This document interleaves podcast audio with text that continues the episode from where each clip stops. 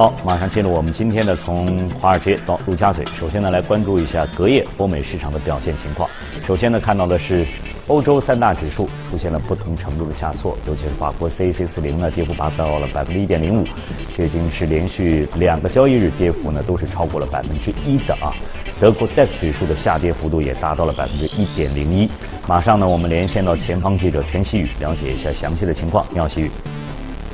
好的，主持人。周二欧洲股市涨跌互现，截至收盘，除了欧洲斯托克六百指数微微收涨以外，各主要股指尽数收跌。英国富时一百指数跌幅最大，法国卡克斯林指数跌幅次之，德国 DAX 指数跌幅最小。板块方面，目前市场担心欧元区经济将会出现进一步的萎缩，资本纷纷涌入防御性板块。日内医疗股、食品股表现不俗。而根据最新统计，年初至今，欧洲股市的食品饮料指数已经上涨了百分之三十。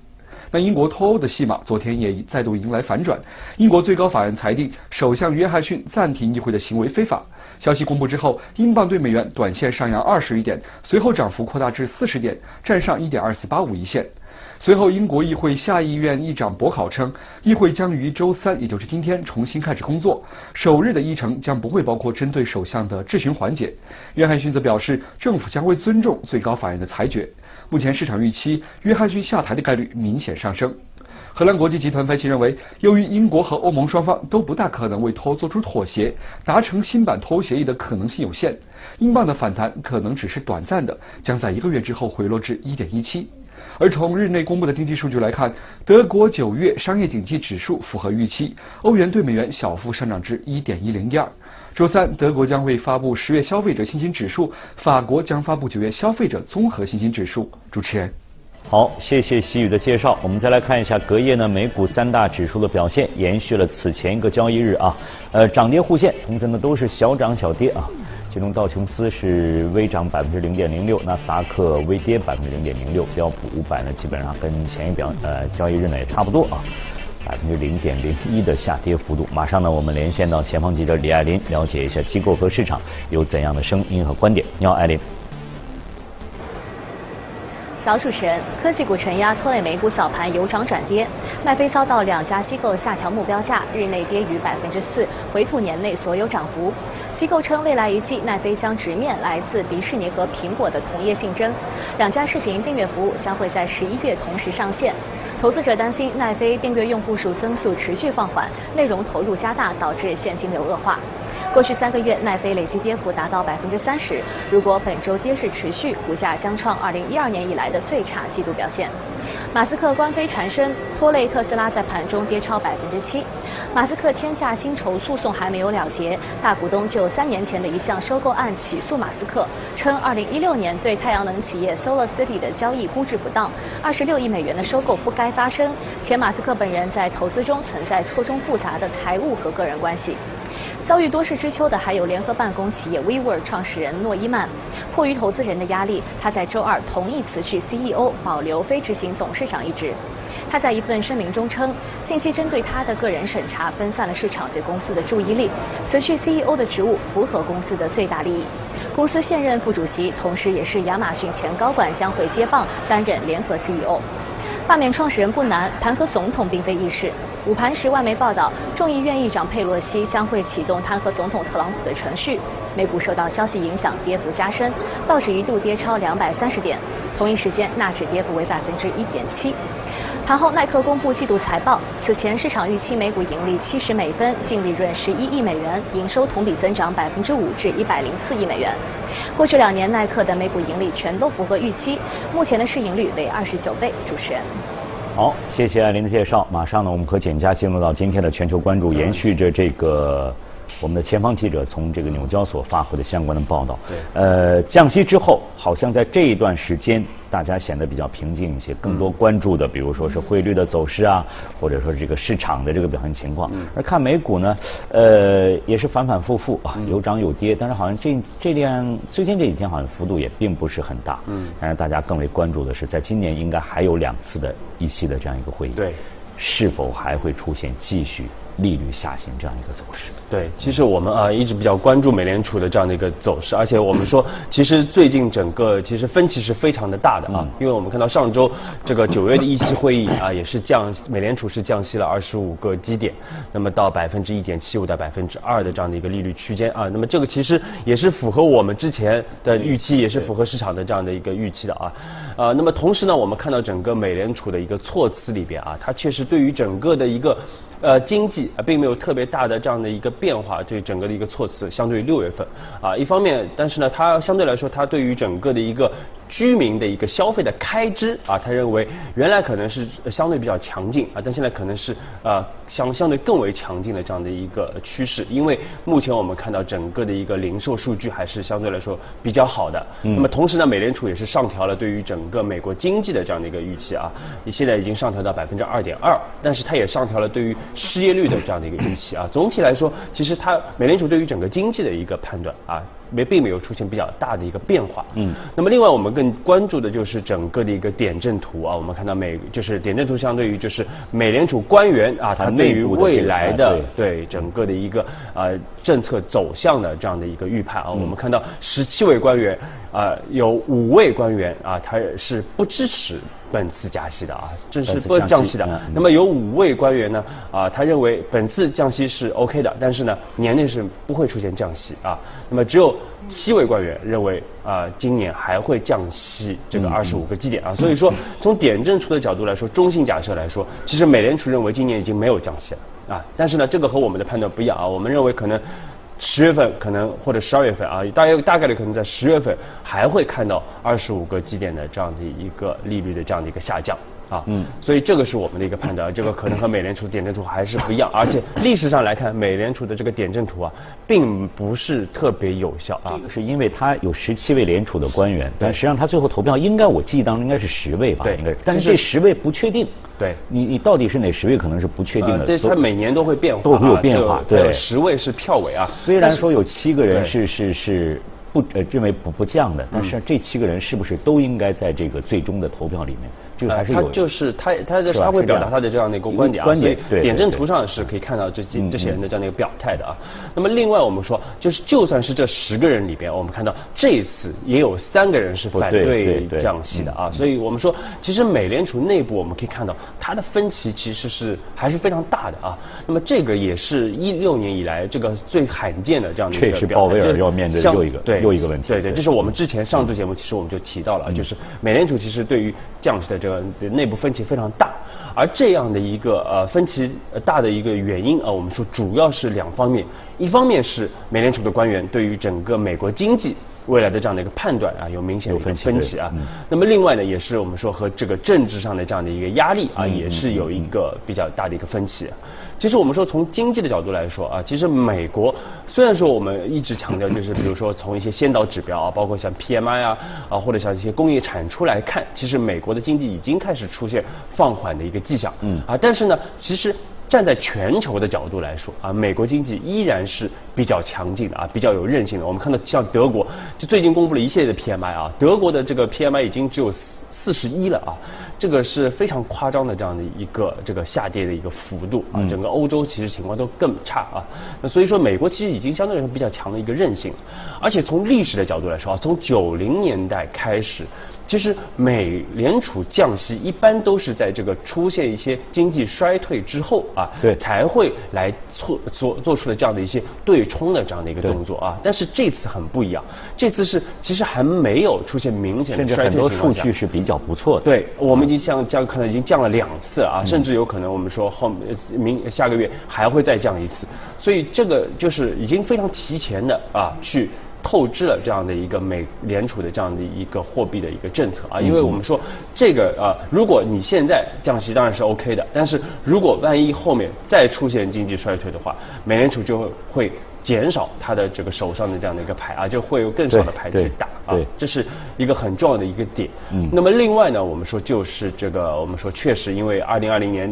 美国大选也是临近了啊，所以你看特朗普也是很着急啊，就算是降了 二十五个他还觉得还是很着急啊，不断的去批评美联储啊，整个所有的官员啊，不只是鲍威尔啊，批评所有的整个整个美联储啊，就是所以他来自政治方面的压力还是非常的大的。那么这个我们说也是有可能会影响。啊，确实影响到美联储的一定的一个独立性啊。嗯。我们看到，这使得它的一个货币政策和九十年代和这个金融危机之后的它的整个的一个货币政策的一个体系是出现了比较大的一个变化。对。那么这个呢，我们就觉得也是值得投资者去重点关注的啊，因为现在整个的一个包括它内部的一个混乱啊，包括内部的一个分歧的比较。加大啊，包括最近我们看到它这个隔夜的这个正回购的一个操作的一个不断的频繁啊，确实我们说未来可能会加大市场的这样的一个波动性啊，那么这个是值得大家去注意。就像这个简家所说的，在以往当中我们曾经提到过，就是这个一般呢都是这个泡沫被吹大之后，然后我采取。一些手段，嗯，我刺破这个泡沫，然然后呢，来来抑制这个经济的经济的下行。对。而这次呢，就像也像美联储所表，我现在是预防性的这样一个降息，但是这样的话也可能在提前消耗你的这个弹药库，在那储备。但是又旁边呢又像有这个政治因素，特朗普比如你应该降到零或者什么，那更 给给这个鲍威尔，不管是外对外面还是在美联储的内部，他这次面临的压力也是比较大。所以呢，对外界来讲，这个不确定因素也愈发的。被放大了，给大家心理造成很大的一个影响出来的。刚才我们也看到了这个艾琳发挥的这样一个报道，也谈到了这个总统的弹劾这方面的一些一些一些情况。对，实际上呢，作为特朗普来讲，他也有很大的压力，他要保证像刚才我们说的二零二零的这样一个一个竞选。对，而回到这个欧洲，同样这个。刚才我们看到前方杰也发挥了，约翰逊也很难。实际上，很多的英国媒体也在预测他会不会成为英国有史以来最短命的这样一个首相。这些情况可能都是存在的，呃，存在的一些不确定因素。欧洲，我们看到这个昨天延续了前一天，这个跌幅都是比较大的市场这个情况。实际上就是说，就像钱家刚提的，欧洲的不确定性是更大的。对，他所面临的问题更大。嗯，随着这个十月三十一号在临近的话。可能很多情况我们都没有办法去做出一个准确的判断。嗯，对，其实我们当时在一六年六月初的时候啊，当时我们在节目当中就比较前瞻性的一个已经预判到整个英国脱欧的一个问题啊。当时大家可能觉得这是个笑话啊，因为当时卡梅伦啊这个推出这样的一个公投啊，认为肯定是通不过的。但是最终我们看到，确实啊是一个巨大的一个黑天鹅，而且通过之后会出现后续的一系列的一系列。你看到现在为止，这个问题都没有解决啊，一拖再拖。而且我们说，这个确实是啊，对于整个的一个英国，包括对于整个欧洲来说。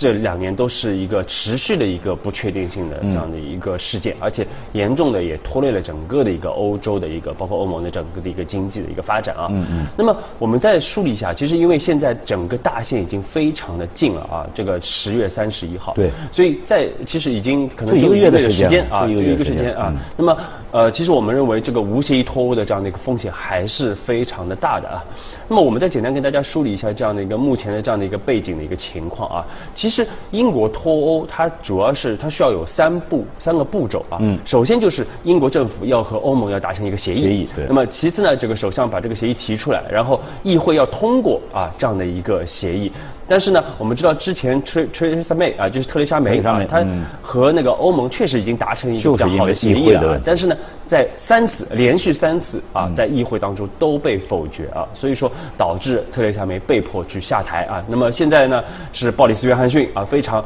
这个相对来说比较强硬派的这样的一个保守党的这样的一个议员啊。那么他上台之后呢，我们看到啊，他也做出了一系列的比较大的一个动作啊，包括甚至是这个延长整个的一个议会的这样。的一个休会的一个时间啊，那么我们看到，但是呢，议会很也很聪明啊，在休会前这个出台了法案，就是限制这个无协议脱欧啊，所以说这个呢啊，包括最新我们看到昨天这个英国的最高法院也是裁定，就是鲍里斯约翰逊这个关闭议会的这样的一个是不合法的啊，所以呢。英英国议会又可能会提前在九月二十五号又重新的啊复会这样的一个情况，对。但是呢，我们说啊，就算是复会以后啊，其实我们说这个协议还是非常难去达成的，因为它必须在十月十八号之前啊，要有一个比较明确的这样的一个协议，在整个的一个英国议会通过啊，嗯，而且呢，还需要立法的这样的一个时间啊，要要立法修宪啊，所以说这个时间其实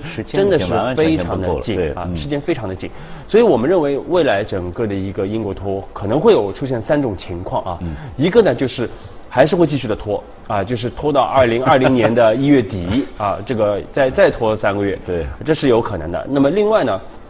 我们说就是在这个这个大大期之前啊，是达成这样的一个协议，啊，但是这个可能性非常小。那么还有一种呢，就是啊无协议的这个脱欧啊，特别是如果未来这呃在就就算英国这边达成协议了，或者说英国没有达成协议，但是欧盟又不愿意去延长期限的话，嗯，那么很有可能会出现这样的一个无协议的这样的一个脱欧的一个情况。这样的话，可能对经济所产生的这个影响，大家早已经都担心，都都已经就是已经预测到了会。出现一个什么样的情况？你包括英国自身的这样一个经济地位，嗯，也会发生比较大的一个变化。所以这一个月的时间，可能对于很多人来讲，干脆就直接到这个时间点吧。因为在这样一个情况之下，给很多投资者这个心理上造成很大的一些压力在这儿。因为我没有办法去判断市场会发生什么样的一个一个情况，或者很什么样的一个意外的事件的出现。嗯，所以现在这个市场已经是有点弱不禁风这样一种感觉。嗯，任何的风吹草动都会出现一个比较大的一些反复在这里面。对，可能就是点。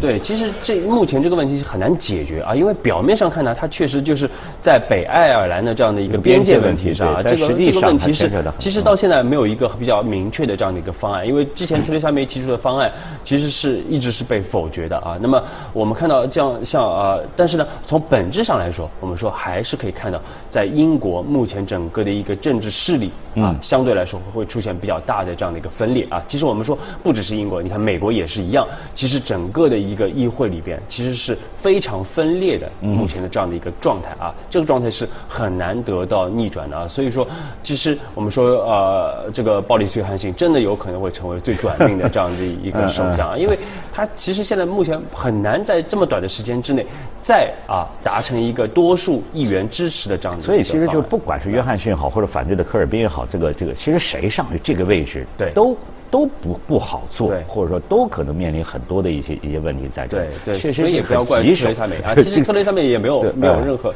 非常的无奈啊。就你看，就像鲍里斯约翰逊上了啊，一系列的这个动作啊，甚至已经开始被这个对对对限限定为违法了啊。所以说这个呢，短期之内确实对市场会产生比较大的一个冲击啊。包括对于英国来说，它的整个人员啊、资金啊、贸易啊，都会受到很大的这样的一个限制啊。那么我们说，但是从更长期的。角度来说，对英国的影响会来得更大啊，因为它的整个的一个，它因为英国包括伦敦现在还是国际的一个金融中心啊，那么包括贸易中心，所以它这个地位会对。但是现在随着整个的一个英国脱欧的，就算是啊无协议脱欧啊之后，其实它的整个的一个。国际经济金融中心的一个地位，嗯，还是会受到比较大的一个动摇。呃，所以大家投资者在这一段时间里还是这个谨慎为上啊，在这里。好了，呃，全球关注之后呢，马上我们来关注一下今天给大家带来的热股。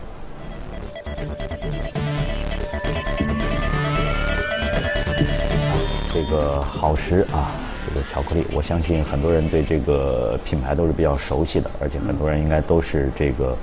呃，吃过的啊，对，但是但是，呃，为什么现在要要提到这个这个给给我们带来这家公司？对，我们刚才说了很多的不确定性啊，我们再来说一些比较确定确定的啊，因为国内国外都是一样啊，就是整个食品饮料板块，我们看到还是非常的稳健啊，不断的创出新高，包括这个好时啊啊，也包括可口可乐啊啊，这个些我们之前都提过的啊，那么有国内的像茅台啊、五粮液啊，也在不断的创出这样的一个历史的一个新高啊，所以说在在这样的一个不确定性的一个环境之下，我们为什么一直在推荐这个食品饮料板块？从一六年年初开始，就是因为整个板块啊，它的一个确定性。还是非常强。那么好时，我们看到今年也是增长了百分之四十六啊。那么这个呃呃具体的，我们可能因为时间的原因，可能我们先不具体的展开啊。那么我们主要看国内啊，我们说其实上周也有一些比较明呃一些一些信息出来，就是九月份茅台也是加大了它的整个的一个动销啊，就是要经销商提前来完成四季度的一个任务和出货啊。那么这个呢，我们说确实啊，使市场认为整个茅台在三季度也会有。更多的这样的一个销售和利润的这样的一个表现。嗯是的，我们看到昨天茅台也是创出了，昨天又是是创出了一个历史的嗯新高嗯啊。那么另外我们看到，确实它也有一系列的动作啊，包括要求经销商尽快的一个回款啊。这个另外呢，在这个商超啊，包括一些电商渠道，也是大量的铺铺了一些四一千一四九九的这样的一个飞天茅台的这样的一个铺货啊，确实对短期的整个的一个销售的一个刺激还是非常的大的啊。嗯但是我们说茅台整个长期的一个供需的一个格局还是没有特别大的一个变化啊，因为相对来说刚需还是比较的强啊，所以说可能。价格的批量批价的一个下降的幅度会比较的一个有限啊，那么也更有有利这个公司的一个发展。那么另外我们看到之前那个这个中秋的一个旺季，确实表现也非常的不错啊，包括五粮液啊，包括泸州老窖啊，都是有非常好的这样的一个动向啊。所以说我们说，其实到国内的整个食品饮料板块啊，我们看到目前对于整个高端的白酒。包括这个大众食品的这些龙头的这个预期是相对来说市场已经比较一致了啊，但是我们建议大家去可以去关注一些次高端的这样的一些白酒啊，包括一些这个食品大众食品里边的一些细分的这样的一些品种啊，目前整个预期相对来说还是比较有分歧的啊，那么在这些品种里边可以去进一步加大这样的一个配置的一个力度。可能这个在这一线当中，比如说茅台，甚至包括其他的那些呢品牌呢，可能这个上涨的幅度都是相对比比较比较大一些了。这个空上面的空间到底有多大，你很难去做出一个判断。也许这个二三线呢，他们呢还还还处在一个比较低的这样一个一个区间当中，大家呢可以做这个选择。好，非常感谢简家呢今天呢在华尔街道陆家嘴给我们做的解读和分析。我们再来关注这样一则消息啊，和现代人一样。古代呢也是有这个奢侈品的概念。近日呢，大英博物馆奢华年代展出了抵达西班牙马德里啊，在这个让参观者呢一窥古代奢侈品的真容。西班牙马德里举办的奢华年代展共展出两百多件展品，它们都是伦敦大英博物馆的藏品。展品的年代从公元前九百年到公元前三百年，来自巴比伦、波斯、腓尼基等人类历史上的早期帝国，展示了古代人眼中的奢侈品。这条做工精美的黄金鱼其实是一个香水瓶。出自公元前五百年至公元前四百年的波斯阿契美尼德王朝。不过在当时，它里面装的是有香味的油脂。古代人也讲究收纳，这是用来收藏弓箭的黄金容器上的一个钩子。这几件黄金和白银器皿都是酒器。展览主办方介绍，大约公元前九百年，亚述帝国开始扩张，并从邻国大肆敛财。黄金、白银、珍贵宝石、珍稀贝壳以及象牙制品等，被看作财富和权力的象征，不断被亚述帝国的统治者收集。随后，巴比伦帝国、波斯帝国、腓尼基帝国在扩张的过程中，都采取了类似的做法。有趣的是，古代奢侈品也存在造假一说。展览中特别展出了相似奢侈品的真假两个版本，让参观者找不同。据了解，奢华年代展将在马德里持续展出至二零二零年一月二十六号。